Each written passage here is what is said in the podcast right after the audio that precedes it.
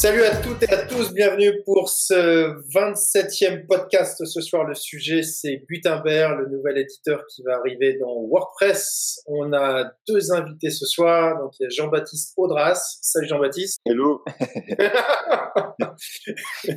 et Riyad Benguela. Salut Riyad. Salut, salut. Donc, on, on va peut-être vous laisser euh, vous présenter et puis après on aura une petite annonce à faire avec euh, Mathieu. Donc on commence par toi Jean-Baptiste. Donc dis-nous ce que tu fais et puis ton, expérience en quelques mots avec Gutenberg. À quel moment tu as commencé? Euh, ben, du coup, pour me présenter en, trois mots, euh, du JB Audras, je suis responsable technique, enfin directeur technique de l'agence Woodonit, voilà, qui est assez on va dire euh, connu en France. Euh, moi, je m'occupe particulièrement de la maintenance euh, des sites en tant que, directeur technique et également du coup de l'encadrement de notre équipe. Et du coup, Gutenberg, pour moi, en fait, il y a eu deux questions qui se sont posées. comment on bascule vers Gutenberg et et ensuite, ben, comment on le fait, comment on s'organise dans le cadre de nos sites en maintenance, mais aussi dans le cadre des nouveaux projets qui arrivent. Euh, et du coup, j'ai cadré euh, ça pour que notre équipe technique puisse se former et puis euh, qu'on puisse basculer dès maintenant en fait sur la création de nouveaux projets avec Gutenberg.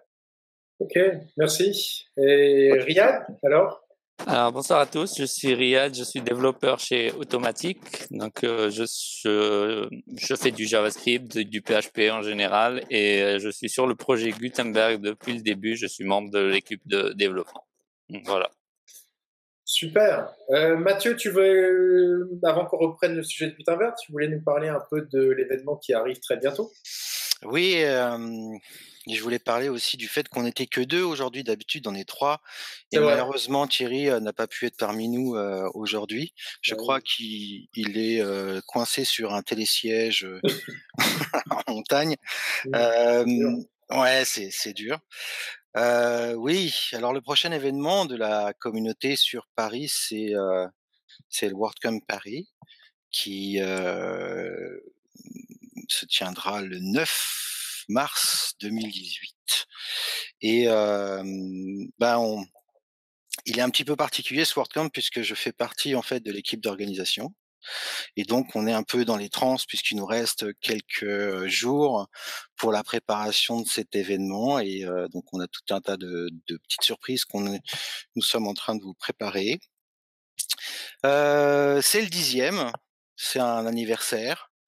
on va célébrer dix années de WordCamp sur Paris et on va essayer d'innover un petit peu en, apportant le live stream euh, sur les, enfin, live streamant les, les conférences et en, adoptant un dispositif pour permettre aux personnes qui ont des difficultés d'audition euh, de suivre le WordCamp euh, sur place avec un système de sous-titrage euh, en temps réel. Euh, donc on va faire ces deux innovations cette année et L'autre innovation, c'est au niveau des euh, des, euh, des activités qu'on va qu'on va faire ensemble. Il y aura bien sûr euh, des conférences et des ateliers, mais cette année, on va essayer de faire des, activités un petit peu plus participatives. En contribuant par exemple au corps de WordPress ou en, jouant avec Gutenberg justement, en jouant, en faisant un peu, en essayant de résoudre un puzzle et d'autres d'autres choses qui, qui ont été proposées euh, par les participants eux-mêmes et ils ont pu voter pour les activités qu'ils souhaitaient faire le 9 mars. Voilà. Super. C'est voilà, c'est bien. Merci Mathieu. Mais je t'en prie. On, le plan, en fait, on a, on a quelques grands groupes de questions qu'on a, on a revu un peu ensemble. Donc, euh, la première chose, c'est qu'on va présenter l'éditeur. La deuxième chose, on verra un peu toutes les ressources autour de Gutenberg. Troisième chose, on verra un peu comment se préparer. Et puis, enfin, euh, quelques polémiques autour de ce projet. Donc, qui veut commencer pour présenter un peu pourquoi déjà, pourquoi on choisit un nouvel éditeur de WordPress? Euh, Tu veux commencer, Riyad, par rapport à ça? Allez, allez. Alors, avant de commencer, je voulais dire que Gutenberg, c'est pas seulement un éditeur. Donc, l'idée répandue, c'est que Gutenberg, c'est un éditeur, mais le projet Gutenberg, c'est pas l'éditeur en lui-même, c'est la création de contenu dans WordPress. Et euh, l'idée originale vient du fait que actuellement, créer du contenu dans WordPress n'est pas si facile si on n'est pas habitué à WordPress. Il y a différents différents écrans, il faut naviguer, il y a différents il faut aller sur l'éditeur, il faut aller sur les options de thème, il faut utiliser des shortcuts, il faut utiliser plein d'outils disponibles. Si on est habitué à WordPress, c'est facile, mais si on l'est pas, c'est pas si évident. Et donc l'idée, c'est toujours dans la philosophie de WordPress qui est de democratize publishing, de permettre au plus, le plus de gens possible de créer des contenus riches grâce au bloc, à l'éditeur et à d'autres choses qui viendront ensuite. Voilà. D'accord, merci beaucoup. Oui, c'est très bien de, préciser cette, euh, cette partie-là. Parce que je, je crois qu'à priori, même ça va beaucoup plus loin que simplement euh, la partie édition. Ça, ça, peut se diffuser dans toutes les autres parties euh, d'un thème, si je bien compris. En effet, ça, ça, introduit la notion de bloc qui est centrale à, à Gutenberg la première étape sera d'intégrer cette notion dans l'éditeur pour créer des de post-content, les contenus d'articles, de, pages, etc. Après, il y aura d'autres étapes où ça s'étendra, ça deviendra des, un page builder et même la création de sites en entier se fera grâce à, euh, l'utilisation de blocs. ça, c'est euh, la vision long terme. Mais pour le moment, on va commencer par la partie éditeur, voilà, qui arrivera bientôt. Alors c'est vrai que ça, peut vite se compliquer dès que tu dois ajouter des contenus riches, euh, type euh, Google Maps. Euh, bon, la vidéo c'est vraiment amélioré dans l'éditeur que j'appellerais classique, où il suffisait qu'on colle une URL et du coup ça, la vidéo apparaissait. Dès qu'on devait ajouter des, des contenus qui sont autre chose que du texte, ça, devenait vite soit une combinaison de shortcodes ou de divers outils, mais qui pouvait vite compliquer la tâche contrairement à ce que j'ai vu en tout cas dans, dans la démonstration de, Mathieu. Oui, pour, actuellement, si tu veux faire des, des si, vous, si, si, vous voulez faire des, des, contenus un peu riches et interactifs avec mmh. TinyMCI, euh, il faut des plugins supplémentaires, il faut des shortcuts. Les mmh. shortcuts aussi, c'est pas forcément très visuel. C'est des bouts de code que tu, tu vois euh, dans, dans l'éditeur, on comprend pas très bien ce qui se passe mmh. derrière. Donc, c'est pas très intuitif pour quelqu'un qui ne connaît pas vraiment WordPress et comment, comment il mmh. fonctionne. Bon, bah, déjà, donc on a répondu aux deux premières questions. Hein. donc, pourquoi un nouvel éditeur, même si c'est pas un nouvel éditeur, et qu'est-ce qu'il euh, apporte par rapport à euh, euh, On a répondu, on a expliqué ce que c'était. On a oui, mais qu'est-ce qu'il apporte, qu'est-ce qu'il apporte par rapport à l'éditeur classique C'est cette logique de bloc. Certes, certes, mais pourquoi? Pourquoi, oui? Jean-Baptiste, pourquoi alors? Pourquoi alors? par rapport à ça? En fait, c'est une question que qu'on a qui, a déjà été abordée plein de fois, mais euh, la question sous-jacente, en fait, c'est pourquoi changer quelque chose qui finalement fonctionne pas si mal? Mmh. Et euh, il me semble qu'en fait, euh, en dehors du fait que ce soit normal que WordPress évolue, euh, au fil des années. Euh, il y a aussi quelque chose qui est, quand même important dans un projet, quel qu'il soit, et un projet open source, je pense euh, encore plus, c'est à un moment donné de se challenger et d'aller un peu plus loin, toujours un peu plus loin. Et, euh, je pense que du coup, j'anticipe un petit peu sur la, partie peut-être plus polémique à propos de Gutenberg, mais euh, effectivement, il y a beaucoup de gens du coup qui critiquent Gutenberg en disant que c'est imposé, etc. Mais surtout derrière, on ressent aussi très souvent une peur en se disant ben, pourquoi on, casse tout ce que j'ai mis des années à apprendre finalement pour mettre d'un seul coup quelque chose de nouveau. Et, et ça, en fait, c'est vu comme une menace par beaucoup de gens, alors qu'en fait, et finalement, c'est un peu la philosophie avec laquelle j'ai pris, j'ai, je suis rentré dans Gutenberg. En fait, plutôt qu'une menace, c'est plus intéressant de le voir comme une opportunité. Ça va permettre pour les agences, pour les freelances, d'avoir de, nouveaux marchés, parce qu'il va falloir, falloir, faire évoluer en fait hein, euh, les sites internet, euh, etc., euh, pour, pour qu'ils soient compatibles avec Gutenberg, mais aussi en termes de, de compétences techniques, finalement, ça permet aussi d'évoluer, d'aller vers des choses comme React, comme JavaScript, qui sont, qui sont aujourd'hui très importantes. Et finalement, cette dimension challenge, moi, je la trouve très intéressante derrière. Voilà. Donc, voilà, ça, ça c'est pour répondre à la question. Bah, finalement, pourquoi changer quelque chose qui fonctionne pas si mal? Alors c'est sûr que il y a des, des, explications techniques. Le système des shortcodes, c'est vrai qu'il n'est pas très user friendly, mais il a aussi fait beaucoup de mal, notamment quand on change de thème, quand on n'utilise plus les mêmes extensions et qu'on se retrouve à désactiver en fait des choses qui affichent des shortcodes en clair hein, dans, dans le contenu de la page. Euh, puisque du coup le shortcode n'est plus fonctionnel. C'est des choses qui, qui doivent plus arriver et qui sont clairement euh, voilà des, des soucis, on va dire, de jeunesse de WordPress. Et c'est très intéressant aujourd'hui de dépasser tout ça, d'aller beaucoup plus loin. Euh, et je pense que finalement, en fait, c'est c'est vraiment ça le cœur de Gutenberg, c'est voir où est-ce qu'on en est aujourd'hui et comment on peut finalement repenser un petit peu tout ça avec une dimension très importante et qui euh, fait grincer des dents, notamment, je pense, euh, à Riyad, euh, c'est avec la dimension très importante chez WordPress de la rétrocompatibilité, c'est-à-dire qu'il ne faut, pas, faut pas casser les 30% du web qui fonctionnent avec WordPress. Et il y a vraiment beaucoup d'enjeux et, et, je trouve que c'est un projet passionnant, en fait, pour toute cette dimension nouveauté, finalement. Oui, puis ça va permettre d'homogénéiser un peu les interfaces, notamment, je pense à tous ces page builders qui ont parfois des, des logiques complètement différentes et on s'y perd assez vite. Euh. Donc ça, ça, va intégrer des standards en fait par rapport à ça. Ça, c'est une bonne chose. Tout à fait. Et puis le, le, le, le, le principe du bloc est quand même une, une notion assez, euh, assez révolutionnaire. Bon, c'est un grand terme, mais euh, dans la gestion de contenu, où on a plutôt l'habitude de gérer son contenu page par page, etc. Alors que finalement, en fait, se retrouver avec, en prenant le plus petit dénominateur commun, à savoir le bloc de contenu, le paragraphe, la galerie, l'image, etc. Bah, finalement, on se retrouve avec des choses qui sont beaucoup plus simples à manipuler, des concepts qui sont finalement simplifiés. Euh, et qui vont pouvoir être réutilisés un petit peu partout sur le site. On parle de, de l'éditeur et, et, Riyad a raison de dire que ça se limite pas à l'éditeur parce que euh, finalement on va pouvoir gérer son menu, gérer le customizer qui permet du coup de, de modifier l'apparence de son site et tout ça en fait ça peut et ou les widgets aussi hein, évidemment euh, qui qui finalement peuvent être gérés au sein d'une seule et même unité documentaire, le bloc. Et, ah, on, peut, on, peut, appeler un widget dans, dans un bloc Gutenberg.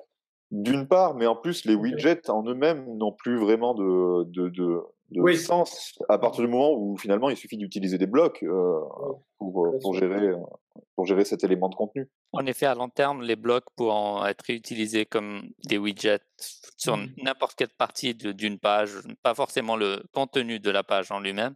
Et les widgets actuels, ils peuvent pas être encore utilisés en tant que blocs, mais euh, potentiellement, on prévoit une sorte d'adaptateur pour pouvoir les réutiliser facilement sans, sans devoir les réécrire.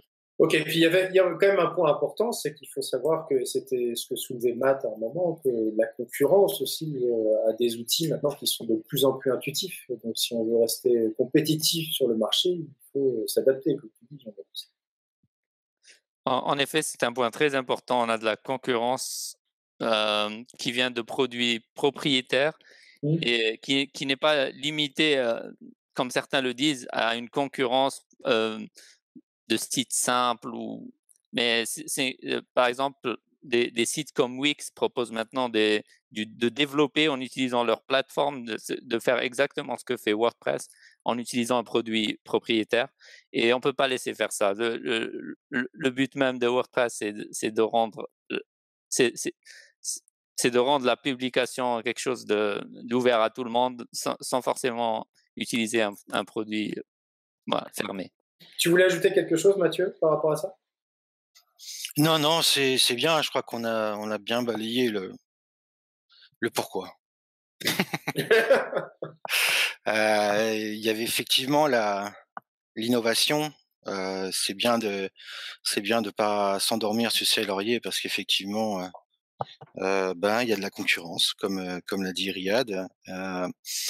Euh, moi, je crois que c'est bien aussi que que Matt Mullenweg ait, pris, on va dire, le lead sur sur sur ce changement parce que comme dans les entreprises, si t'as pas un gros sponsor pour des gros changements comme ça, bien souvent ça met trop de temps ou il se passe jamais rien. Donc je pense qu'il fallait quelqu'un en tout cas qui, qui puisse euh, booster, euh, maintenir la pression sur sur le projet.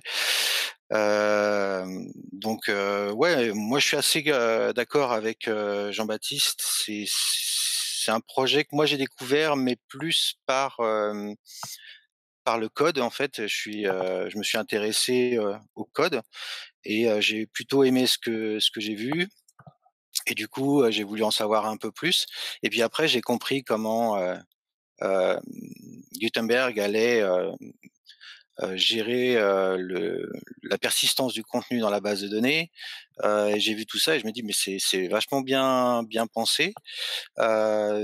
j'ai vu aussi que ça aurait pas très peu d'impact sur finalement ce que ce dont parlait Jean-Baptiste, le, la, la, compatibilité arrière, ou le choix d'avoir pris des des balises ouvrantes et fermantes de commentaires pour identifier les blocs, ben, ça permet justement de ne pas l'afficher euh, euh, sur le front et, euh, si toutefois Gutenberg n'est pas actif et de pouvoir revenir sur l'ancien éditeur sans sans trop d'impact. Il reste quand même un petit impact puisque l'ancien éditeur il va créer un, un paragraphe si s'il voit une ligne. Donc du coup tu as des as des espaces un peu plus grands. Mais sinon, c'est le seul impact qu'il y a quoi de ce que j'ai vu. Donc ouais, c'est un beau projet. Il, il arrive il arrive vite. C'est un, un, deuxième point. C'est vrai qu'on a beaucoup entendu dire ah oui, mais on n'a pas le temps de se retourner. ça arrive dès la prochaine version de WordPress, dès la prochaine version majeure, qui devrait intervenir avril-mai. comment on fait pour préparer ce changement? C'est peut-être une deuxième question qu'on pourrait soumettre à nos deux invités. Cette histoire, enfin, cette inquiétude sur la rapidité du changement et la faculté des utilisateurs et des agences et des clients à, à digérer ce changement en fait par rapport à ça, ben, juste peut-être je pourrais donner quelques éléments de mon côté. de mon point de vue, contrairement à, à du coup, je suis pas développeur du projet Gutenberg, donc je l'ai subi dans un premier temps entre guillemets. Et ce premier temps, en fait, et là, c'est pour couper un peu le cours à cette idée selon laquelle on n'aurait pas, on nous aurait pas donné suffisamment de temps pour se préparer.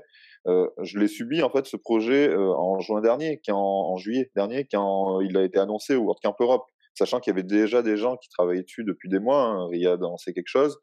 Euh, et euh, finalement, entre juin 2017 et euh, mai 2018, on a quasi un an. Donc bon, ça arrive pas si vite que ça. c'est quelque chose quand même qui a été ouvert aux, aux, contributions à la rentrée 2017 euh, la rentrée des classes, je veux dire. Euh, ces contributions, elles ont été nombreuses. Il y a énormément de gens qui se sont intéressés à Gutenberg. Ça, c'est très important de le dire, euh, il me semble. Et, euh, et, derrière, ben, finalement, euh, c'est le rôle, je pense, de la communauté. Et la communauté, c'est qui? Ben, C'est euh, typiquement, de mon côté, ça va être en tant que responsable technique dans une agence qui s'oriente vraiment à fond sur WordPress. Et ben, le rôle, ça va être d'anticiper les choses et de les préparer au maximum, et ensuite de communiquer dessus pour que les autres personnes qui sont pas forcément bah, payées pour faire de la R&D toute la journée ou pour contribuer au, au corps de WordPress toute la journée, ben, puissent aussi anticiper. Et là, c'est un peu ce qu'on est en train de faire avec ce podcast. C'est ce qu'on a fait euh, du coup au Meetup euh, euh, WordPress Paris là, il y a deux semaines. Nous, en même temps, on en avait un pendant notre petit meet-up. Et je pense que les prochains meet-up en France et à l'étranger, bien sûr, vont en parler énormément. Il y a le WordCamp Paris où Riyad va faire une présentation. Et finalement, c'est tout cet accompagnement-là qui va permettre ben, aux gens de, de pouvoir ben, passer les choses, on va dire, sans trop de, difficultés. Il y a de plus en plus de documentation, donc on en parlera, hein, des ressources euh, qui sont disponibles. Et voilà, moi je, je pense qu'à partir du moment où euh, les gens vont faire l'effort de s'intéresser un petit peu au projet, un petit peu en amont, et pas le jour où il sort, euh, ben, du coup les choses peuvent se passer sans casse. Et là-dessus, on en parlera. Je ne veux pas monopoliser la le, le, discours non plus, mais je pourrais présenter ben, tout simplement le résultat de, mes, de mon analyse, les constats que j'ai par rapport à ça et la stratégie de, de maintenance et donc de, de mise à jour qu'on a mis en place à l'agence. Mais voilà, je pense qu'à partir du moment où on anticipe, en fait, finalement, c'est pas si court que ça. Euh, voilà, car on a des mois pour se préparer.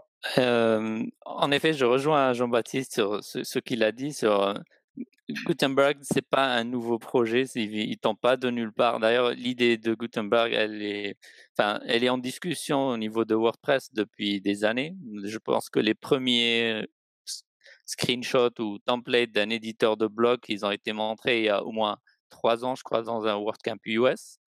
Et euh, le développement a commencé, ça fait plus d'une année. On, essaye de parler de plus en plus et il est très important de parler et de communiquer, comme disait Jean-Baptiste, dans des WordCamp, dans les meetups, etc.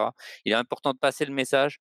Et en général, quand il y a une nouvelle fonctionnalité qui arrive comme ça, c'est souvent les développeurs qui sont les premiers au courant, mais les utilisateurs finaux, on a du mal à les atteindre. Donc, c'est pour ça c'est très important, même au niveau des agences, de se préparer et de communiquer à leurs clients et à, l'utilisateur final ce qui va arriver. Alors, ça va pas arriver d'un jour ou l'autre à 5.0, va pas arriver comme ça et il y aura Gutenberg d'activer. Il y a tout un plan à, faire. On va essayer de communiquer à travers le dashboard de WordPress. On va essayer de faire des, des, étapes pour migrer vers Gutenberg petit à petit. Alors, la première étape, c'est déjà d'installer le plugin et le tester. Il est déjà là depuis une année. Donc, il faudrait déjà commencer par faire ça pour voir s'il y, a des choses qui marchent pas, des choses qui marchent, il y a des choses qui marchent pas, il faut nous les remonter, c'est très important. Après, s'il y a des choses qui marchent pas et on, a très peur, on n'a pas le temps de, mmh, s'adapter ou, d'adapter le plugin, le petit plugin qui utilise euh, la petite API qui ne marche plus, on peut toujours installer euh, le plugin Classic Editor. Il est déjà disponible. On l'installe le jour où la mise à jour elle sera faite les gens ne se rendront même pas compte qu'il y a Gutenberg. Ça, restera toujours sur le classique editor et, tout fonctionnera comme c'est le cas actuellement, sans aucun souci. Voilà, euh, juste peut-être pour enchaîner sur, euh, sur ce que vient de dire Riyad, euh, par rapport à l'éditeur classique et puis à, ces changements-là, et puis à ce qu'on appelle les breaking change, les changements qui vont casser des choses. Ben, du coup, c'est un peu le rôle, ben, de, de mon côté à l'agence, c'est, mon rôle en fait d'anticiper ça et de vérifier dans notre parc de sites qui est, qui est très conséquent justement euh, ben, est-ce que tel site il va casser, tel site, euh, est-ce qu'il va pouvoir passer à Gutenberg, est-ce que le l'utilisateur, enfin les contributeurs, donc les dizaines de personnes qui rédigent du contenu sur ce site euh, sont matures, vont être suffisamment matures pour pouvoir se former à Gutenberg. dans ce cas-là, de quoi ils ont besoin pour pouvoir s'y former et passer le cap? Euh, S'ils le peuvent pas, qu'est-ce qu'on peut leur proposer euh, en échange? Ou alors comment on peut faire une montée en compétences euh, ben, progressive et, et adaptée à, à, ce que peuvent faire les gens? Et finalement, tout ça, en fait, si on, si on prend l'ensemble de ces points, c'est ça devient beaucoup plus facile, en fait, finalement, euh, de, de, de, franchir ce cap quand on prend site par site, besoin par besoin, finalement, et qu'on essaie de classer un petit peu euh, ben, les différentes installations typiquement, nous, ce qu'on a fait, c'est qu'on a classé, on classe nos les euh, projets qu'on a en maintenance dans trois cas de figure, à savoir le cas A, euh, tout est OK, le client est mature, le site est propre, euh, il a été développé proprement, parce qu'on a aussi des sites qu'on n'a pas forcément fait nous-mêmes. Euh, le site a été développé proprement, on est dans les standards de WordPress, le client est mature, il va pouvoir monter en compétence et ça va l'intéresser en plus de le faire, parce que du coup, il aura un intérêt à avoir un, un éditeur beaucoup plus euh, ben, finalement intéressant que celui par défaut. Et dans ce cas-là, on va être dans le cas, on va euh, anticiper en lui donnant des guides d'utilisation, on va installer le plugin, le client va pouvoir jouer avec, nous aussi, on va pouvoir faire évoluer les développements, et euh, le jour où WordPress 5 sort, on passe à Gutenberg. Ça, c'est le cas idéal. Clairement, il se présente pas toujours. Dans ce cas-là, il y a un deuxième cas, le cas B, où le site va passer à WordPress 5, mais en conservant l'éditeur classique. Et là, il y a un plugin qui est déjà prêt, une extension, pardon, je, suis responsable de la traduction de WordPress, donc euh, utiliser le plugin, c'est interdit. Euh, du coup, euh, il y a une extension, donc Classic Editor, qui est développée par des gens qui travaillent sur Gutenberg. Hein, donc, c'est pas des, euh, des gens qui sont contre Gutenberg qui ont mis en place cette extension. Hein, c'est des, des, vrais contributeurs du corps de WordPress. Et, euh, et ils l'ont fait justement en raison de euh, la volonté de WordPress depuis toujours d'assurer la rétrocompatibilité. Si cette extension est activée, on va pouvoir passer à WordPress 5.0 et on ne verra pas Gutenberg, en fait, jamais du tout.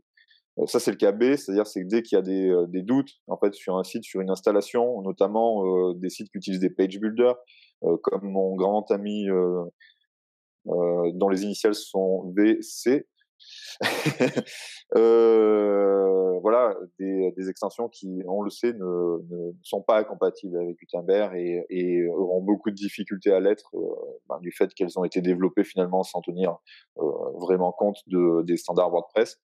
Et ensuite, on va avoir un cas C, le cas 3. le site ne peut pas passer à WordPress 5 parce qu'en fait, du coup, il y aura, il y aurait trop. En fait, le site est c'est souvent le cas sur des installations trop instables, généralement multisites, donc complexes, euh, avec des boutiques, etc. Où là, du coup, on va pas prendre le risque euh, tout de suite de passer à WordPress 5.0.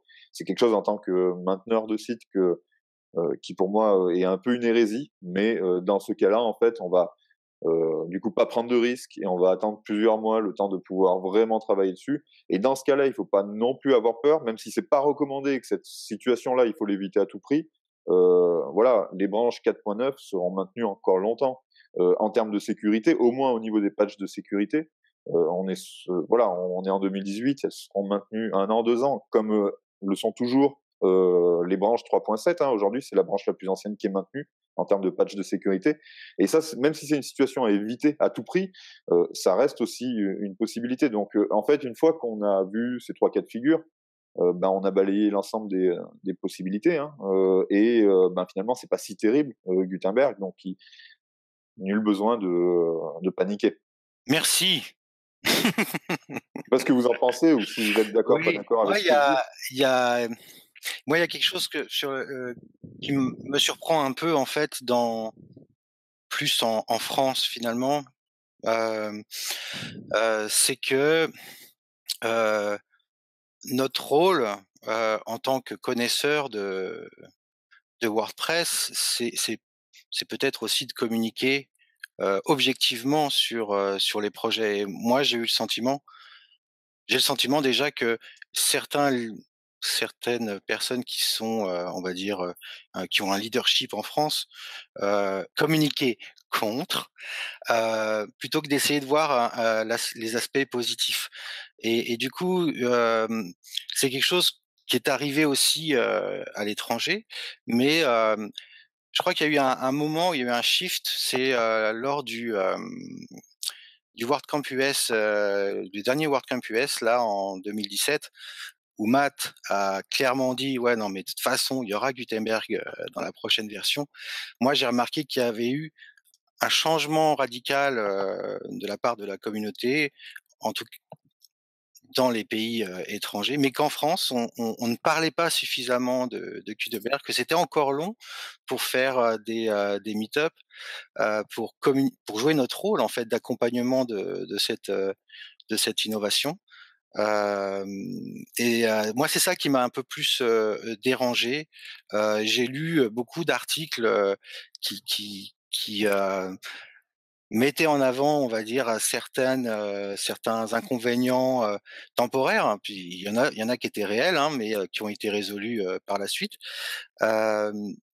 sans pour autant, donc en critiquant, sans pour autant essayer de, de de faire changer les choses, d'apporter des, des, correctifs à Gutenberg ou de rapporter des anomalies, de contribuer tout simplement comme ce, tout, ce qu'on fait tout le temps. Donc c'est ça qui m'a un peu choqué euh, moi euh, euh, début d'année enfin début d'année dernière, de cette année. C'est pour ça que j'avais fait quelques articles sur le sujet pour dire bah notre rôle c'est quand même de contribuer, enfin je pense, et d'aider les gens à, faire en sorte qu'ils aient pas une impression que c'est un drame qui s'abat sur eux euh, prochainement. Donc tout va bien, faut pas s'inquiéter. Bah, il y a une chose qui est, qui est, un, qui est un grand classique hein, dans l'open source, dans ce que tu dis, et qui, qui est à mon avis très importante, c'est qu'effectivement, on a vu plusieurs fois, et euh, enfin voilà, je ne vais pas donner d'exemple ou d'anecdote à ce sujet-là, mais très souvent, en fait, on voit des gens qui effectivement critiquent un petit manque de rien du tout, euh, mais qui est important, comme tous les, enfin voilà, qui est très important, euh, mais un tout petit manque de rien du tout au niveau technique euh, dans Gutenberg. Ben euh, finalement, euh, quand on voit ça, du coup, la première chose que je fais, c'est réfléchir, soit moi, soit d'autres personnes, à ouvrir une, une issue, donc faire remonter le problème dans le projet. Et en fait, quand on fait ça, on se rend compte que oui, effectivement, il y avait ça qui manquait et c'était pas que c'était pas bien, mais tout de suite, du coup, on va être très valorisé, en fait, le fait d'avoir fait remonter ce problème-là. En fait, les gens vont dire, ben, super, merci beaucoup. Est-ce que tu as une idée de solution? Ou est-ce que tu peux nous donner des pistes pour que nous on puisse corriger? Et si en plus on peut corriger soi-même, enfin proposer quelque chose, on va avoir deux choses. D'abord la reconnaissance, ben, finalement des, euh, des gens qui travaillent sur le projet, parce que du coup la contribution, ben, finalement c'est ce qui fait marcher l'open source. Et la deuxième chose qu'on va avoir, c'est qu'on va pouvoir monter en compétence directement sur le projet en comprenant comment il marche pour euh, essayer de faire la modification. Et je pense que cette dimension contribution pendant des années d'utilisation de WordPress, je l'ai complètement sous-estimée. Euh, et euh, que ce soit avec Gutenberg au niveau du corps ou au niveau de plein d'autres projets de WordPress, le fait de contribuer, en fait, ça nous permet d'avoir une connaissance en tant que professionnel beaucoup plus importante et du coup, ben, finalement, de savoir avant un petit peu tout le monde euh, qu'est-ce qui va se passer. Et ça, c'est un avantage concurrentiel en fait immense euh, pour un professionnel. Et euh, du, du, coup, je pense, je suis pas sûr que qu'effectivement on soit toujours en France conscient de ça. Tu as raison, je pense, Mathieu. Et pourtant, c'est un. Enfin voilà, tu le sais parce que tu es un, gros contributeur au projet depuis longtemps. Et, et le fait, en fait, finalement, d'avoir cette connaissance-là, finalement, c'est c'est un avantage énorme, en fait. C'est beau. Est-ce que on avait d'autres questions, euh, Grégoire? On avait noté tout un tas de questions pour les torturer un peu là. Oui, je les ai. Donc, euh, on, sait ce qu'il faut faire si on n'est pas prêt. Donc, ça, on a eu la réponse. Il y a plusieurs solutions, donc il n'y a pas de panique. Et donc là, on pourrait aborder la partie ressources. Donc, euh, il y avait d'abord les ressources pour les utilisateurs. Donc, je crois que sur Baptiste, on parlait un petit peu. Il y avait des choses qui commençaient à, à se mettre en place. Est-ce qu'il y a déjà pour les utilisateurs des, les ressources. J'ai l'impression que pour l'instant, c'est plutôt orienté développeur, mais peut-être que je me trompe. Alors, euh, déjà, euh, la première ressource, je crois, Riyad, en a, Riyad et Jean-Baptiste en ont déjà parlé, c'est que on peut déjà utiliser euh, Gutenberg. oui.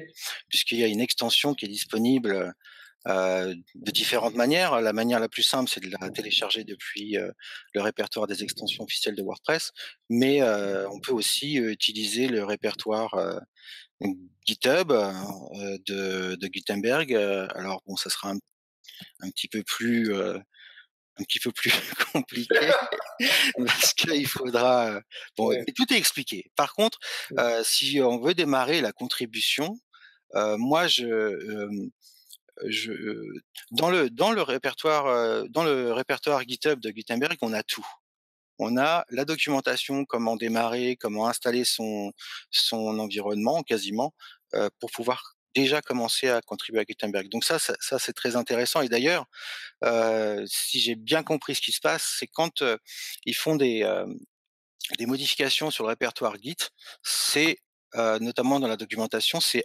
intégré au site wordpress.org, puisqu'en fait, il y a, enfin, moi j'ai le sentiment qu'il y a un, une récupération des, des, éléments qui sont dans le répertoire Git euh, dans les, les, pages de documentation sur WordPress.org. Donc il y a tout dans le, dans le, dans le projet, et dans le répertoire, et je trouve ça c'est super intéressant et c'est super ingénieux. Alors je confirme déjà, il y a une synchronisation entre euh, les, la documentation qui est dans le dans le repository et le site web de, de la documentation technique euh, Handbook de Gutenberg. Et euh, pour la contribution, oui, pareil, tout est disponible sur le repository. Par contre, c'est en anglais, donc peut-être ça peut être un frein pour certains francophones. Pour ça, je dis, je suis disponible sur le Slack WordPress FR. Je, je peux aider. vous pouvez me pinguer directement ou me poser des questions. Il n'y a pas de problème. Tout ce qui est technique, je peux répondre. Pas de souci. Voilà. Je voudrais juste ajouter par rapport à ça, parce qu'en fait, euh, je pense que Riyad est trop, euh, est trop modeste, mais, euh, mais c'est vrai que c'est une vraie chance euh, qu'on ait euh, effectivement accès à un développeur qui est intégré comme Riyad dans Gutenberg et qui soit francophone. et effectivement, enfin voilà, il y a beaucoup de gens qui l'utilisent énormément. Alors au début, il a pris pas mal de coups parce que les gens qui étaient mécontents de Gutenberg se sont tous vengés sur Riyad. Mais au final, du coup, tout, tout le monde commence à voir l'intérêt euh, d'avoir quelqu'un euh, comme ça qui, qui, connaît Gutenberg de, en profondeur. Et, euh, et, je trouve que c'est plutôt génial et passionnant, en fait, finalement, d'avoir la possibilité de d'avoir de l'aide, en fait, hein, tout simplement. c'est un channel très actif sur Slack. C'est compréhensible de prendre des coups pour un développeur open source. mais là, là, c'est vrai. donc là, on a, on a, on peut utiliser l'extension, on peut télécharger l'extension sur le, répertoire des, extensions officielles de WordPress. Mais c'est vrai que il nous manque encore, de notre côté, je pense, un, effort de vulgarisation de, de, Gutenberg. je pense qu'il nous manque des, des blogueurs qui, qui expliquent comment on, on utilise Gutenberg aussi, mais vraiment des choses très basiques, parce que on, a tout de suite de la documentation ou, de l'information sur sur des éléments un peu plus techniques, mais on n'a pas ce qui va concerner l'utilisateur lambda. On n'a pas trop ça encore.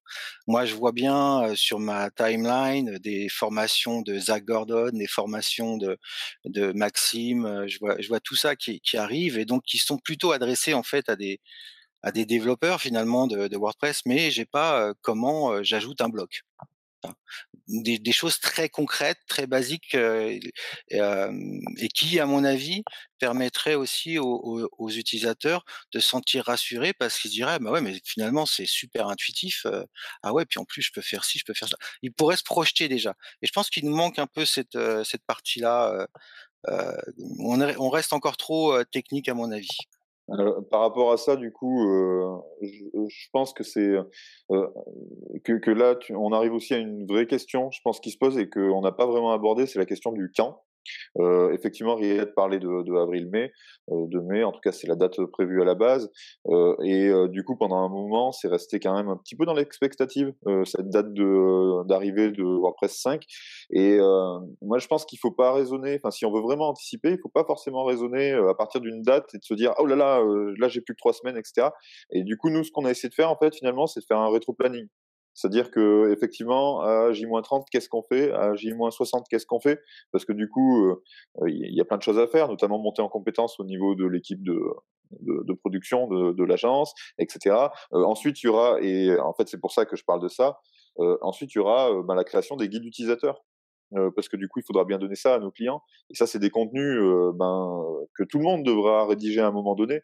Nous, le parti qu'on a pris, c'est de commencer très tôt à le faire pour pouvoir les mettre librement accessibles, euh, tout simplement parce que derrière, il y a un enjeu de notoriété. et du coup, on souhaite en profiter. Mais voilà, je pense que derrière, en fait, c'est c'est important que les gens publient du contenu, de la documentation, etc. et effectivement, qu'il ne soit pas uniquement technique, parce qu'aujourd'hui, il y a plein de choses techniques. tu Maxime hein, qui va qui va faire pas mal de vidéos, des formations, etc. Euh, mais on a déjà tout ce qu'il faut au niveau technique et beaucoup moins sur l'utilisation. Euh, Riyad, peut-être que du coup, euh, je, je, pense que la team marketing euh, travaille dessus évidemment. Tu sais s'il y a, si, pareil, si tu as plus de détails sur les, les contenus qui vont sortir? Pas vraiment de détails sur, sur ça. Je suis pas vraiment en contact avec la team marketing. Je pourrais pas en dire plus. Alors, c'est aussi un peu notre, rôle à nous de d'expliquer comment ça fonctionne. Moi, j'ai essayé de le faire lors d'un d'un meet-up.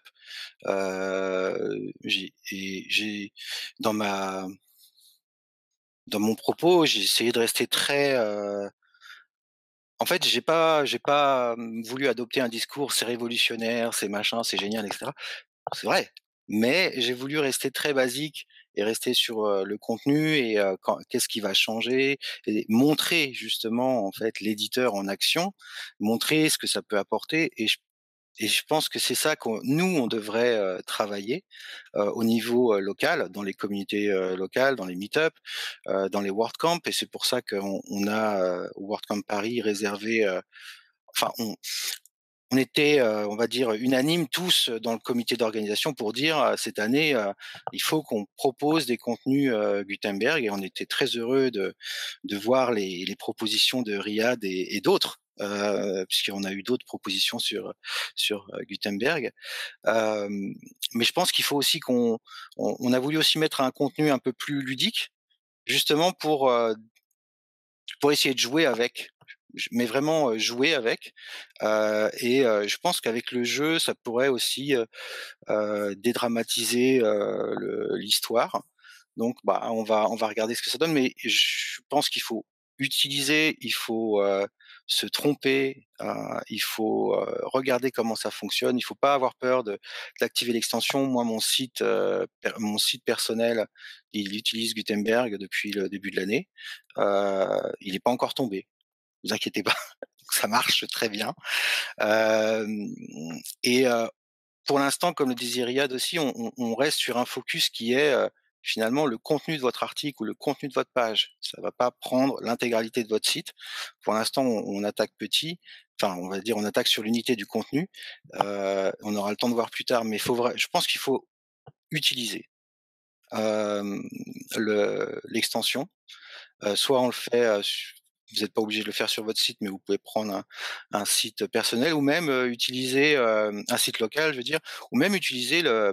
Il y a une, ressource qu'on mettra dans le contenu de l'article où il y a Tom Tom G Novel qui a hum, mis en, ligne en fait une, démonstration qu'on peut utiliser directement sur Internet. Donc on mettra le lien. Je trouve que ça aussi c'est une, bonne initiative. Enfin en tout cas il y a tout plein d'initiatives qui se passent qui sont la plupart du temps en anglais.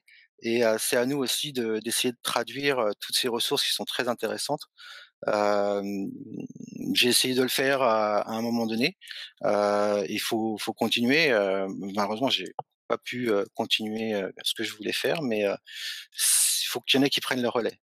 C'est important. Justement, d'ailleurs, par rapport à ça, je, je, pareil, tu es un peu modeste, mais euh, tu as quand même euh, fait une grosse contribution et très importante pour le site euh, Rosetta, donc un site français euh, de WordPress, euh, en traduisant effectivement l'article d'annonce de Gutenberg. Et, euh, effectivement, enfin voilà, il faut savoir que euh, ce site francophone c'est une vraie vitrine et que on est ouvert euh, euh à la contribution euh, des gens si des gens veulent y publier des articles, etc. C'est une vraie vitrine en fait. Hein. Euh, voilà, il y a WPFR aussi, hein, le site de l'association, qui, euh, a même d'héberger ça. Euh, donc voilà, enfin, s'il y a des gens qui veulent même, ne serait-ce que euh, faire des sous-titres pour une vidéo et veulent qu'on qu la diffuse sur ces sites-là, il faut pas hésiter en fait à, à le contacter. Et c'est euh, et en fait d'un côté ça met en valeur la personne qui le fait, mais en plus ça, profite vraiment à tout le monde. Voilà. Merci, merci. Maintenant, on va on va se faire plaisir. On va on va parler chiffon un peu. Euh, on va parler technique. Les ressources pour les développeurs. Voilà. Donc allons-y. Euh, Riyad, euh, qui est membre de l'équipe de développement, euh, je crois qu'on va te laisser la parole et tu vas nous faire rêver. Alors pour la partie technique, euh, les ressources disponibles sont nombreuses. Donc peut, il faut commencer déjà par le handbook qui est disponible, je pense, sur wordpress.org/gutenberg/handbook. Et là, on, aborde tous les sujets de Gutenberg. Comment créer des blocs, comment, étendre Gutenberg, comment ajouter des templates de blocs? C'est du contenu vraiment très riche. Après, il, faut savoir, il y a aussi une autre documentation qui arrive. Il y a un projet qui est en cours qui s'appelle Gutenberg Tutorials, qui se concentrera plus sur la partie euh, comment adapter les sites actuels, les metabox, les shortcodes, tout ça à, à Gutenberg. Et, et, là aussi, il y a des choses à dire. Il faut se mettre à JavaScript, bien sûr. Donc, Gutenberg est essentiellement développé en JavaScript. C'est une application React. C'était essentiel pour avoir toute cette interactivité au niveau du front-end. Et, voilà. Donc, si euh, vous avez d'autres questions avancées, je suis là pour y répondre. Gutenberg Tutorial, il n'est pas encore en ligne, en fait. C'est un projet qui est en cours, c'est ça, Riyad? Oui, c'est un projet qui est en cours. Il y a des euh, personnes, je pense, de Caldera Form, il y a Zach Gordon qui travaille dessus aussi, et il y a d'autres personnes. Et euh, je pense que ça sera bientôt euh, publié. Enfin, je n'ai pas les détails, mais je pense mmh. que euh, ça avance bien. Okay. On mettra les liens qu'on a en. Oui, oui, oui. N'hésitez pas à utiliser le chat hein, si vous avez des liens, vous les mettez comme ça un peu. Je t'en mettrai quelques-uns, notamment, en fait là j'ai oublié euh, son nom. Euh, pour re revenir un petit peu sur la maintenance, il y a un site qui, euh, enfin une initiative, hein, c'est sur GitHub, mais il y a aussi un site qui est, lié, qui va référencer toutes les extensions qui sont, qui déclarent une compatibilité à Gutenberg, et ça c'est un vrai intérêt. je crois que l'initiative est très récente, hein, donc la plupart des extensions n'ont pas encore ces éléments-là, je mettrai le, le, lien plus tard. et je pense que c'est très intéressant pour les gens qui, qui vont faire leur mise à jour et qui ont plusieurs sites en gestion.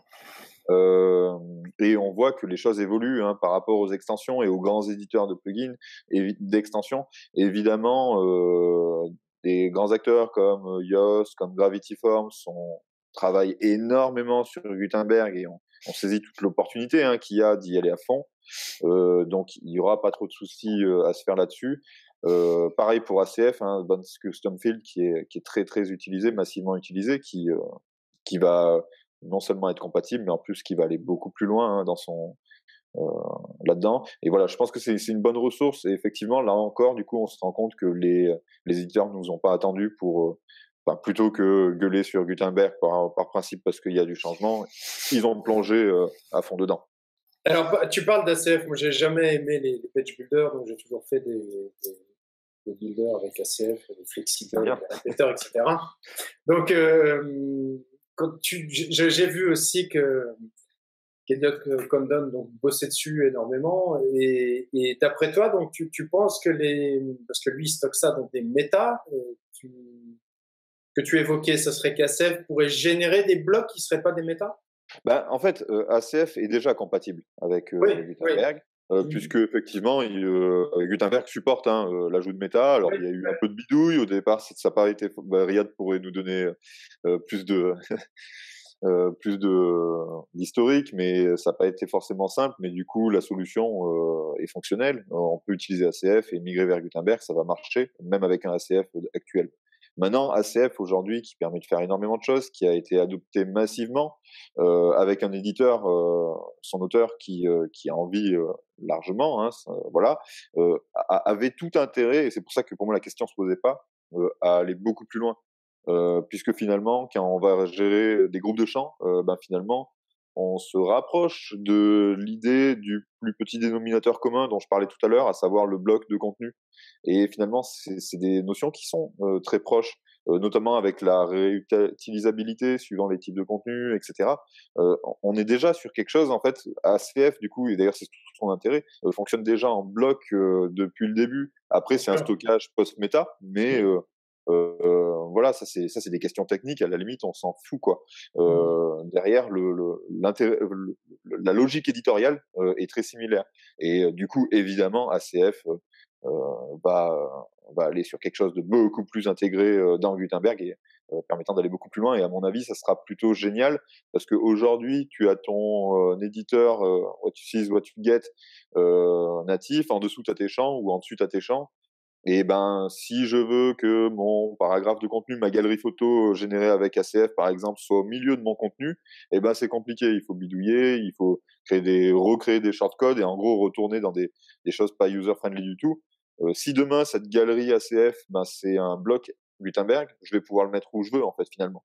Et, euh, et là, du coup, on voit tout de suite l'intérêt que ça, hein, c'est que on se retrouve avec euh, ACF qui permet de gérer des blocs de contenu déjà actuellement, qui, qui devient vraiment euh, quelque chose de, j'allais dire un page builder, mais non, même encore mieux finalement, puisque du coup ça va être réutilisable euh, d'une page à l'autre, d'un contenu à l'autre. On pourra gérer éventuellement des menus avec ça, des widgets, euh, enfin voilà. Non, puis c'est pas, c'est un point important quand même, c'est que c'est pas dans les méta, donc au niveau des requêtes c'est quand même très différent. Non, en fait, je souhaite rebondir sur cette question. Les blocs ah. Gutenberg, ça s'enregistre pas seulement sur le contenu. Tu peux choisir d'enregistrer les blocs Gutenberg en méta. Oui, oui. ACF peut, euh, peut, continuer à fonctionner comme il fonctionne actuellement. Il enregistre en méta et en même temps, il fait de l'affichage. Non, mais ce que je veux dire par là, c'est que si à un moment la galerie pouvait s'intégrer, non pas dans les méta, mais dans, dans le, la table post, du coup, c'est beaucoup mieux pour les requêtes. Bah, ça, ça, ça, dépend de l'utilisation parce qu'il y a des mmh utilisateurs qui voudraient, par exemple, récupérer les données de la galerie avec une API ou quelque chose, ouais. indépendamment de, du contenu du post-content. Donc, oui, ça dépend de ce cas-là. Mmh. Ouais. Bah, en, en, tout cas, c'est pas bloquant et au contraire, hein, non, voilà, l'éditeur d'ACF n'a clairement, je pense pas qu'il ait fait la gueule ou qu'il ait paniqué euh, à la sortie euh, quand Gutenberg a été annoncé. Au contraire, le mec s'est dit ok super, je vais je vais pouvoir faire quelque chose de vraiment génial. Et euh, voilà. Et il bosse tout ça sur le projet, hein, c'est quand même fou quand on pense. Euh, moi, je voulais rebondir juste sur euh, la partie euh, React. Une des, une des choses qui m'avait un peu refroidi, au démarrage, c'était moi je m'étais, j'avais investi un certain temps à m'intéresser à, à Backbone, tout ça pour pour la gestion des médias et je me dis oh, du coup on change de de, de librairie on va sur sur React etc mais en fait je voudrais préciser que on n'a pas besoin de connaître React pour pouvoir créer un bloc. En fait, c'est ça que j'ai beaucoup apprécié dans la démarche du projet Gutenberg, c'est qu'en fait, ils ont, ils ont ajouté une couche en quelque sorte de, de fonctions JavaScript qu'on peut appeler euh, traditionnellement, même en JavaScript euh, euh, pas encore moderne, pour pour créer son bloc, enregistrer et, et profiter de l'API. et je vois aussi un autre intérêt, c'est que finalement, ça fait c'est des espèces de comment dirais-je de fonctions encapsulantes qui à la fin euh, vont créer un composant React, mais ça nous permet nous de pouvoir quand même travailler avec Gutenberg sans être un pro de React. et même si en fait, maintenant que j'ai mis un peu le nez dedans, c'est pas si compliqué que ça de, s'y mettre. Ce qui est plus compliqué en fait dans React, je trouve, c'est le d'avoir son environnement pour générer en fait euh, la transcription, le transtypage des, euh, euh, du, du, du, JavaScript ancien vers le mode, enfin moderne vers l'ancien pour être compatible, etc. Avec tout ce qui, toutes les configurations qu'il faut faire avec Web, Webpack. Ouais. Euh, et ça, au début, c'est un peu déroutant, mais euh, une fois qu'on a compris le système, eh ben c'est euh, c'est c'est assez intuitif aussi de créer un composant finalement sur sur React. Je pense aussi qu'il y a une idée reçue sur React. Genre, quand on entend le nom React, ça, ça fait peur. Ah, que c'est un nouveau framework, ça va être un nouveau mmh. truc euh, que je dois apprendre. Surtout qu'en plus, euh, il y a Facebook derrière. Voilà. mais, mais, en réalité, React, quand on regarde de plus près, c'est super simple. C'est des fonctions qui s'appellent, c'est tout. Il n'y mmh. a rien de compliqué à React. Et, et on peut même l'utiliser sans Webpack, sans compiler. On l'utilise directement en JavaScript ES5. Après, c'est pas l'utilisation qui est répandue, mmh. mais c'est tout à fait possible.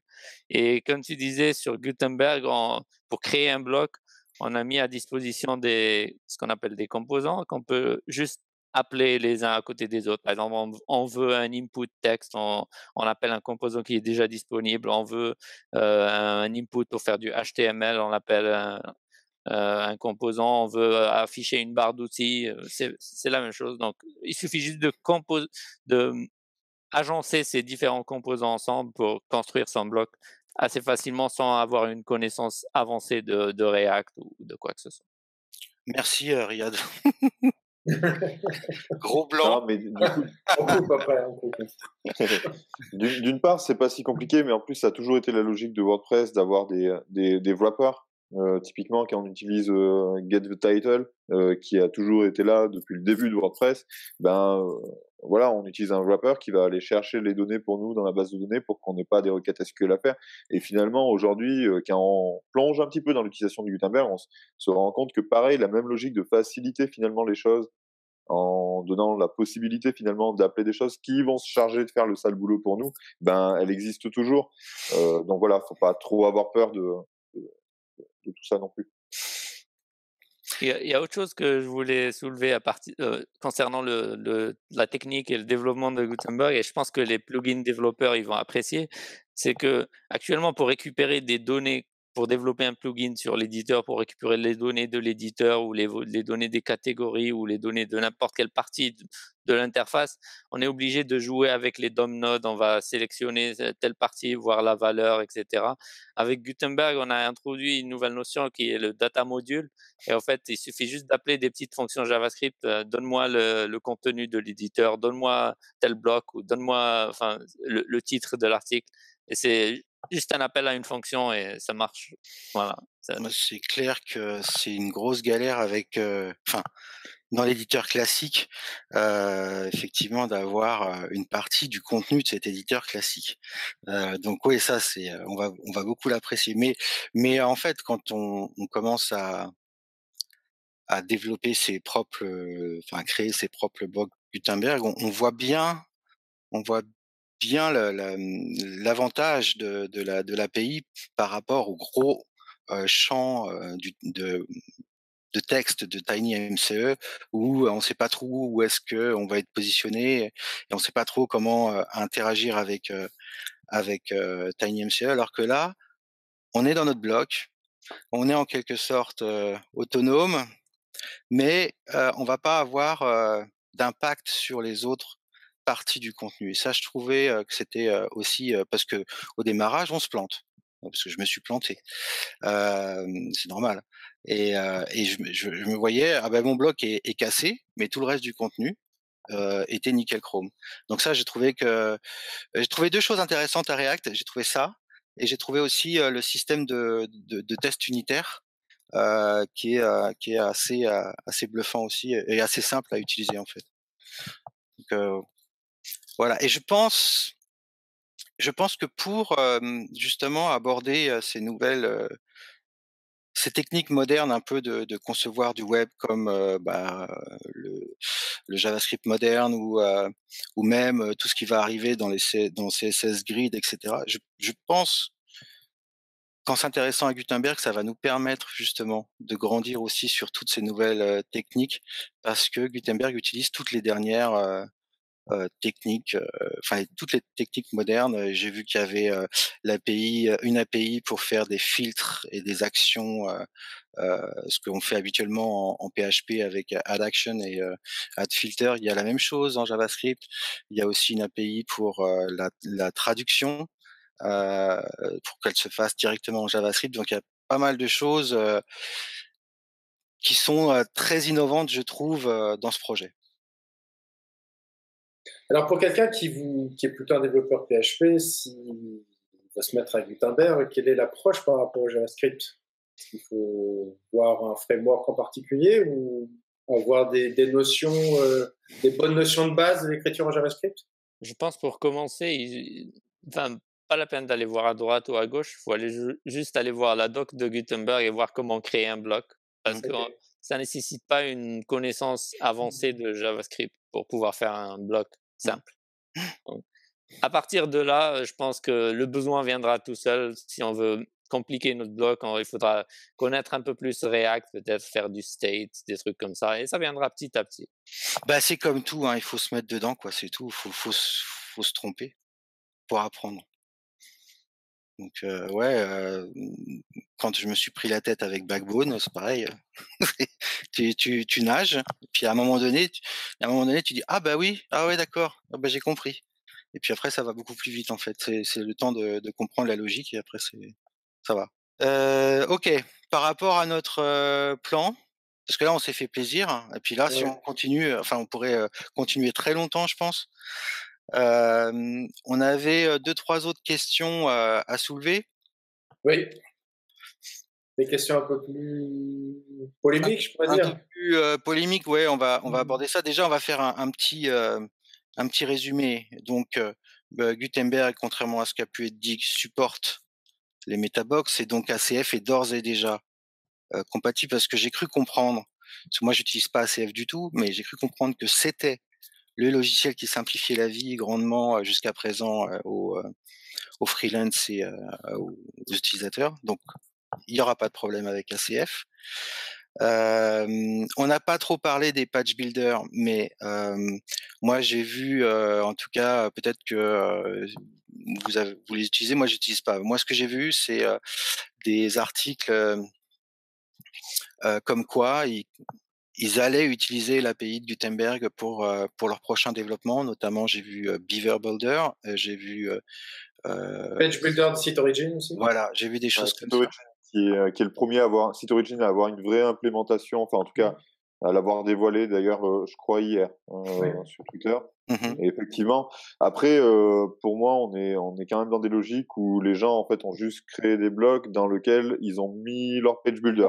On n'est pas dans la même logique que ACF qui va te permettre de créer tes blocs en fait. Finalement, ACF va faire quoi? C'est un, un utilitaire pour créer des blocs.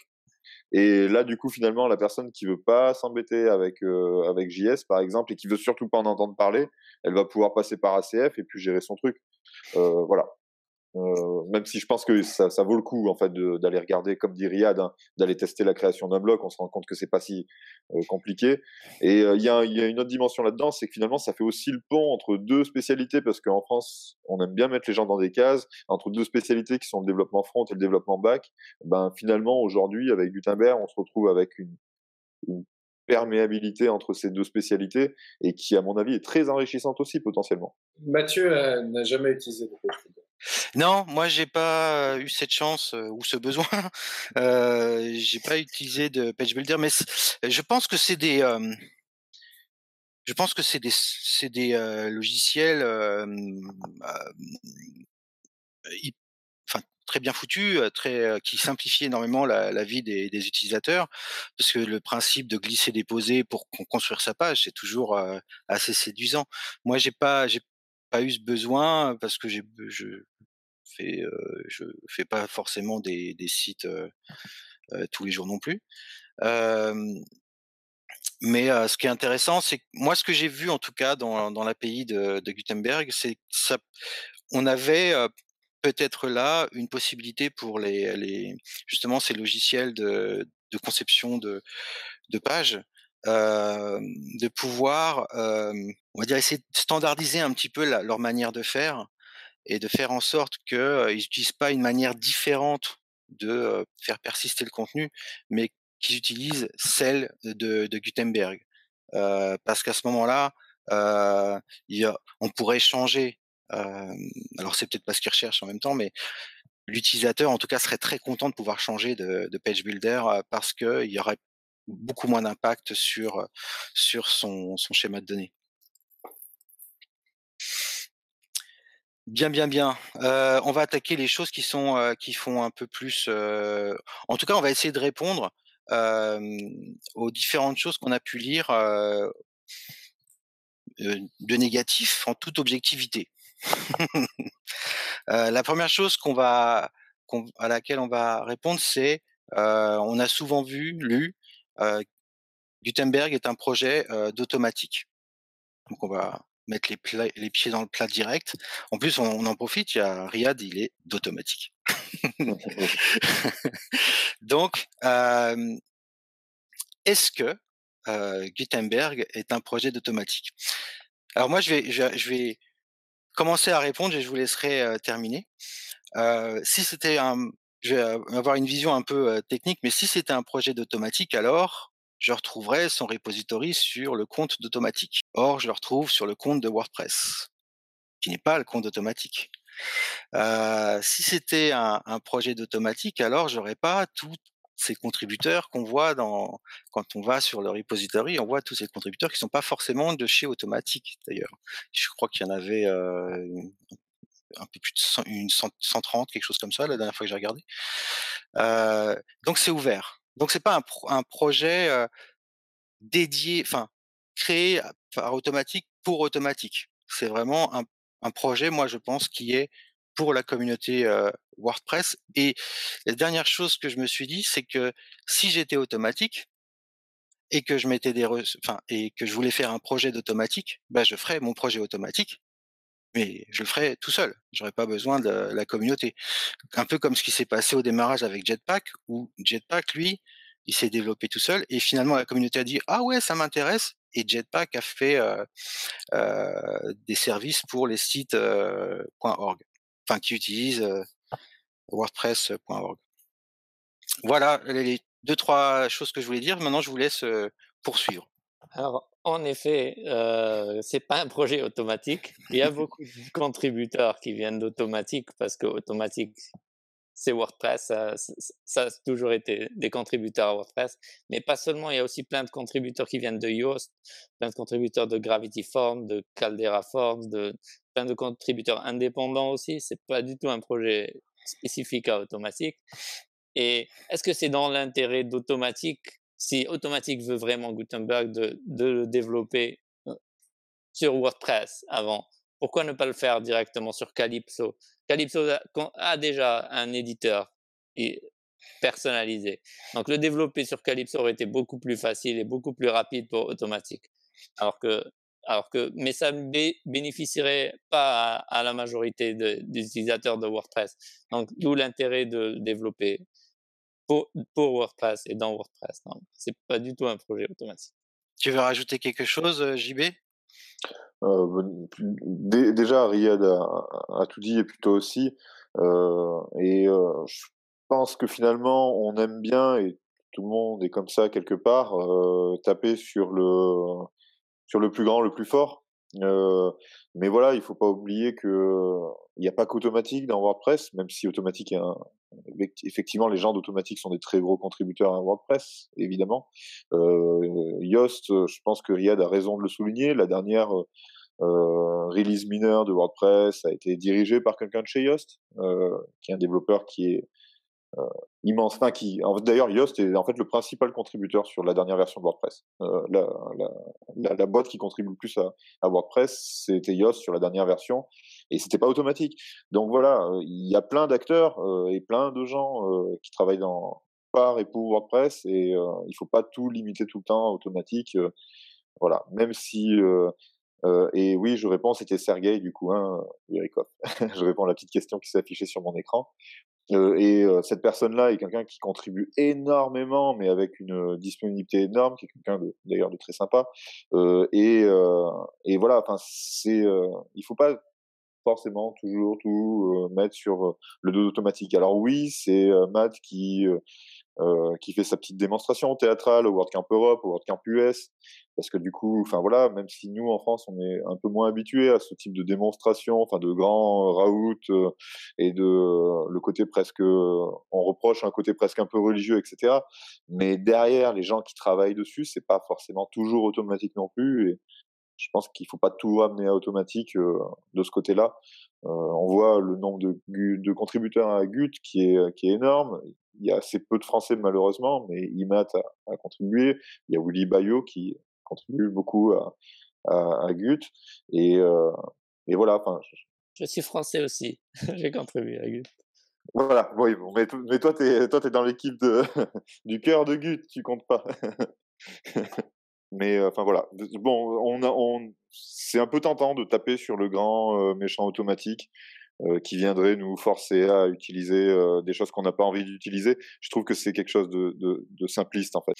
Bah, en fait, il y, a quand même une logique très différente dans, WordPress par rapport à par exemple Joomla où il y a, j'avais discuté avec celui qui, est assez actif en France autour de Joomla. Il me disait que dans Joomla en fait il n'y a jamais de leader d'une certaine manière, ça les bloque parce que il n'y a pas quelqu'un qui prend des décisions importantes sur chaque version.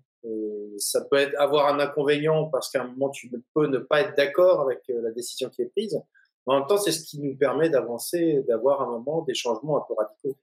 C'est sûr que pour le cas présent, euh, si ça avait dû être, euh, s'il n'y avait pas eu, à mon avis, le, le leadership, enfin le, la volonté de Matt d'avancer sur ce projet. Euh, je suis pas certain qu'on aurait pu aller aussi vite. Et, euh, et qu'on aurait eu les moyens aussi, parce qu'il faut aussi avoir des personnes qui peuvent. Enfin, voilà, je sais pas quel est le pourcentage de temps de travail de Riyad sur sur Gut par rapport à ce qu'il fait pour WordPress.com, mais j'imagine que c'est que c'est un temps de travail énorme que tu y passes et, et il faut aussi voilà moi, je suis full sur Gutenberg. Je suis 100% sur pour travailler sur .org. Pas forcément Gutenberg, mais sur WordPress.org en général. Ouais, mais ça fait partie des, des 5%. Il y avait eu ce fameux discours aussi où si toutes les entreprises donnaient 5% de leur temps à, à, WordPress, on ferait des choses euh, fantastiques, effectivement. Là, euh, euh, je pense qu'on doit être une, une vingtaine maximum d'automatiques qui travaillent genre, sur .org en, en permanence? En permanence. Mmh sur euh, peut-être 600 quelque chose employés. Mmh. Pour avoir une, une idée. D'accord. Une grosse PME française. Euh, il y avait d'autres points, mais je crois qu'on les a déjà abordés puisque l'histoire des Metabox, bon bah voilà. Euh, on avait l'histoire de... Ah, vas-y. Ouais, j'ai peut-être un petit truc, React, euh, effectivement, on en a parlé. Peut-être un petit truc, c'est euh, euh, par rapport aux, reviews, aux, notes de l'extension Gutenberg sur le repo WordPress. Et je pense qu'en fait, c'est intéressant de l'évoquer. Je l'avais fait au, au Meetup, là, j'ai le diagramme sous les yeux. L'évolution de ces notes, en fait, dans le temps. Et je pense que c'est intéressant de l'évoquer. En gros, je m'explique. Il y a beaucoup de gens qui disent, mais regardez, l'extension Gutenberg a eu des notes pourries. il faut surtout pas sortir ça. Les gens n'en veulent pas. Et, euh, je pense qu'il y a un truc intéressant qui s'est passé, c'est que euh, on voit qu'il y a eu un énorme changement qui s'est opéré en janvier, euh, au début de l'année, et qui, euh, en fait, en gros, pour résumer, les notes de 1 sur 5, donc la note la plus basse, c'était plus quasiment 70%, ouais, à peu près 65% euh, des notes qui étaient attribuées en septembre 2017, pour un tout petit peu plus de 20% de, de 5 étoiles. Et au milieu, il y a le reste.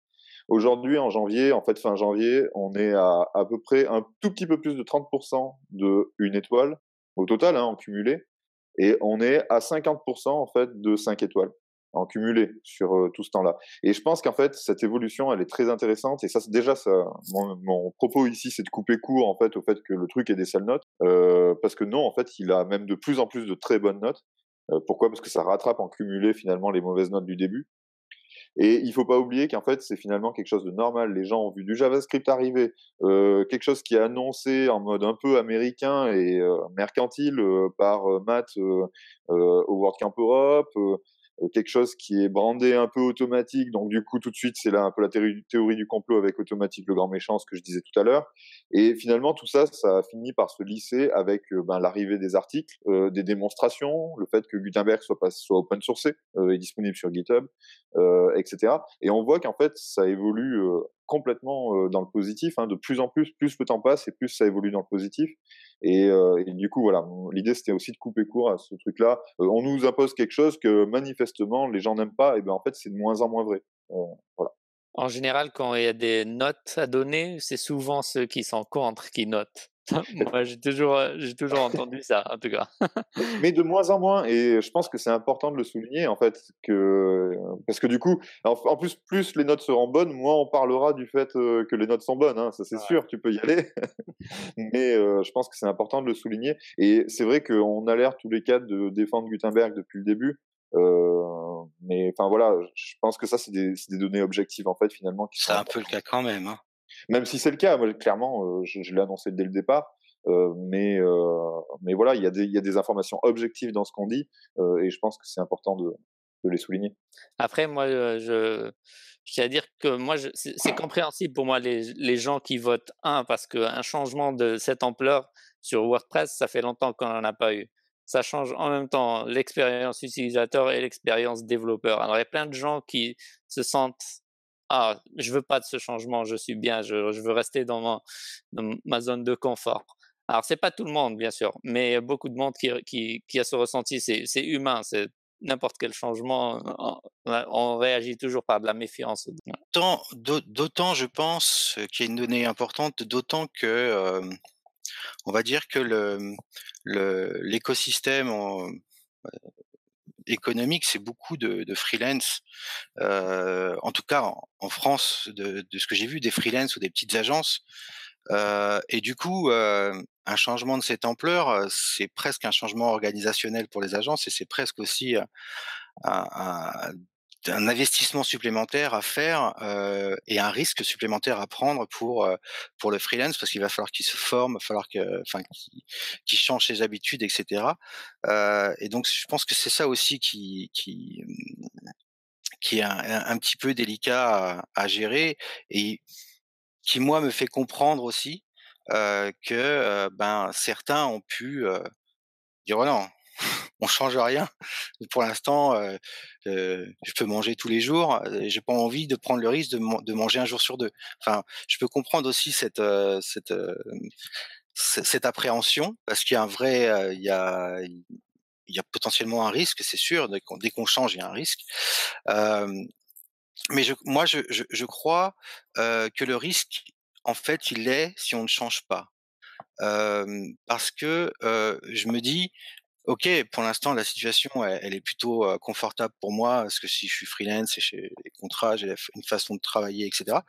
Mais qui dit que demain, on aura, si WordPress s'enlise en quelque sorte à rester sur des technologies qui ne changent pas, va se faire dépasser par d'autres. Donc on est toujours un peu obligé d'être à la pointe. Et je pense que le risque, c'est de ne pas changer en fait dans cet écosystème. Et ces mêmes personnes qui ont peur du changement actuellement, elles iront voir ailleurs si WordPress est, dépassé. Oui, voilà, en plus, oui. si on tient vraiment à WordPress, il faut vraiment euh, bah, faut apprécier le changement et le prendre vraiment comme une opportunité. Je suis d'accord. Ok, ok. On... on a fait le tour, Mathieu, non? Ouais, j'ai pas appuyé sur la touche là.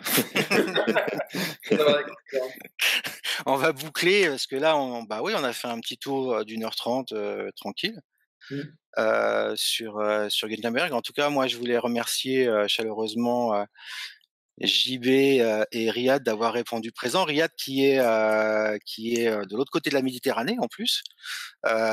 donc c'est ça c'est ça qui est intéressant avec les nouvelles technologies aussi, c'est qu'on peut discuter comme si on était les uns à côté des autres et en fait non. donc merci à tous les deux.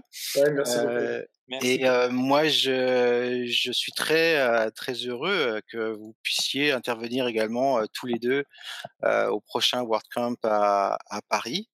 alors, Jean-Baptiste, il va nous présenter un, un personnage, je crois, qui s'appelle Jean-Philippe Audit ou Jean-Michel Audit. c'est mon, double maléfique. Et Riyad, euh, lui, euh, il va euh, aborder Gutenberg, plus nous faire rêver dans une conférence, et puis après, il va enchaîner, donc une sacrée performance, faire deux choses en même temps, et on va dire coup sur coup, puisqu'il fera un atelier plus technique pour pour les développeurs après sa conférence. Donc, bah, merci à tous les deux. Et puis moi, j'ai hâte d'être au WordCamp en fait. Ça voudrait dire qu'on aura terminé notre travail nous de notre côté, ce qui, ce qui sera génial. voilà, merci beaucoup. Oui, merci. Merci à toi et hâte de vous rencontrer en vrai. Oui, pareil. Ciao, à bientôt. Ciao. On se revoit dans un mois. Ciao.